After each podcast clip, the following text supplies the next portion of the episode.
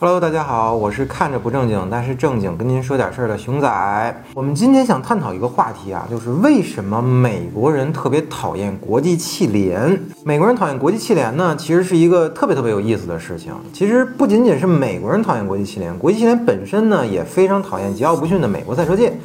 那么造成这个现象的根本原因啊，其实就是利益不同。我们之前讲过啊，国际汽联出了一大堆规则来制衡各个赛事的厂商和车队。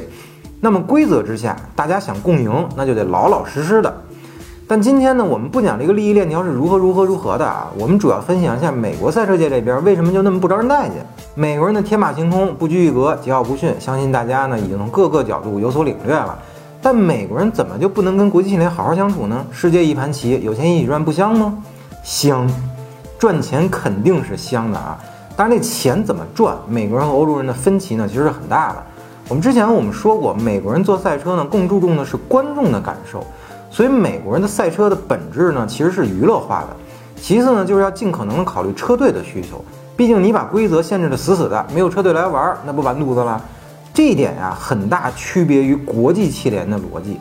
再来说说国际汽联的参赛方式啊，比如说达喀尔报名，先交十万美金，然后呢，给你一本这个赛事规则。好家伙，这这赛事规则啊，我跟你说啊。跟本书似的，光车辆改装的限制条件就八十多页，动不动啊就不让干这个，不让装那个，连玻璃的改装规则都给你限制的死死的。你这美国人哪干啊？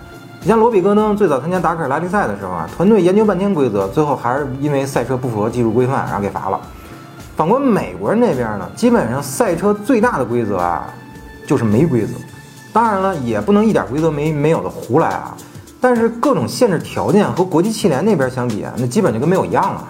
熟悉美国各项赛事的朋友啊，都清楚，人家的赛车呢也确实分各种级别，比如 KOH 的四四零零、四七七五、四八零零啊，然后巴哈的五百啊、一千啊，包括 Class One 呀、超飞 Truck 啊什么的。但是最顶级的啊，也是观众呼声最高的，永远是各项赛事中那个无限制组别啊，英文名叫什么啊？Open Production Unlimited。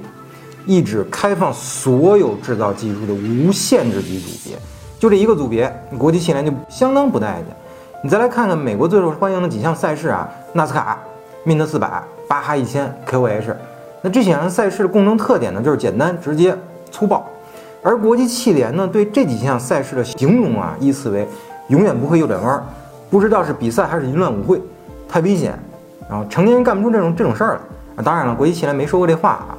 这话呢是不正经的熊仔说的，但我们来简单看看这些比赛啊，你像纳斯卡，它就没有什么技术可言，唯一秉承的就是排量即王道，你挡道就撞开。像 F1 勒芒这种围场赛，还得遵守什么旗语规则，你挥挥小旗，我就得减速上车，你这在美国人眼里根本就不可想象啊！你别说挥小旗子了，你天老子来了我也不会减速啊。再有就是美国的拉力赛车啊，咱不论什么奖杯卡车、雷神或者巴吉啊，或者 Cinderella 啊什么等等这一大堆，他们都有一个共同的特点，就是没有玻璃。这个事儿对国际汽联来讲是绝对不被允许的。但是你美国赛车界讲话呢，我不是我们不想装玻璃，是实在没有那么牛的雨刷能跟得上我的赛事强度啊，所以我就不装。你国际汽联爱怎么着怎么着，反正我也没赚你的钱，对吧？所以您看，美国人对国际汽联那种嗤之以鼻呀，是打心眼底的那种相互的看不上。但对于所有观众来讲呢，这两种博弈确实是两种完全不同的赛事盛宴啊，也算是一种福音吧。那么熊仔我想问问您。您是更喜欢欧洲这种风格严谨的赛事呢，还是像美国那种极其奔放的赛事风格呢？欢迎您通过留言告诉我们。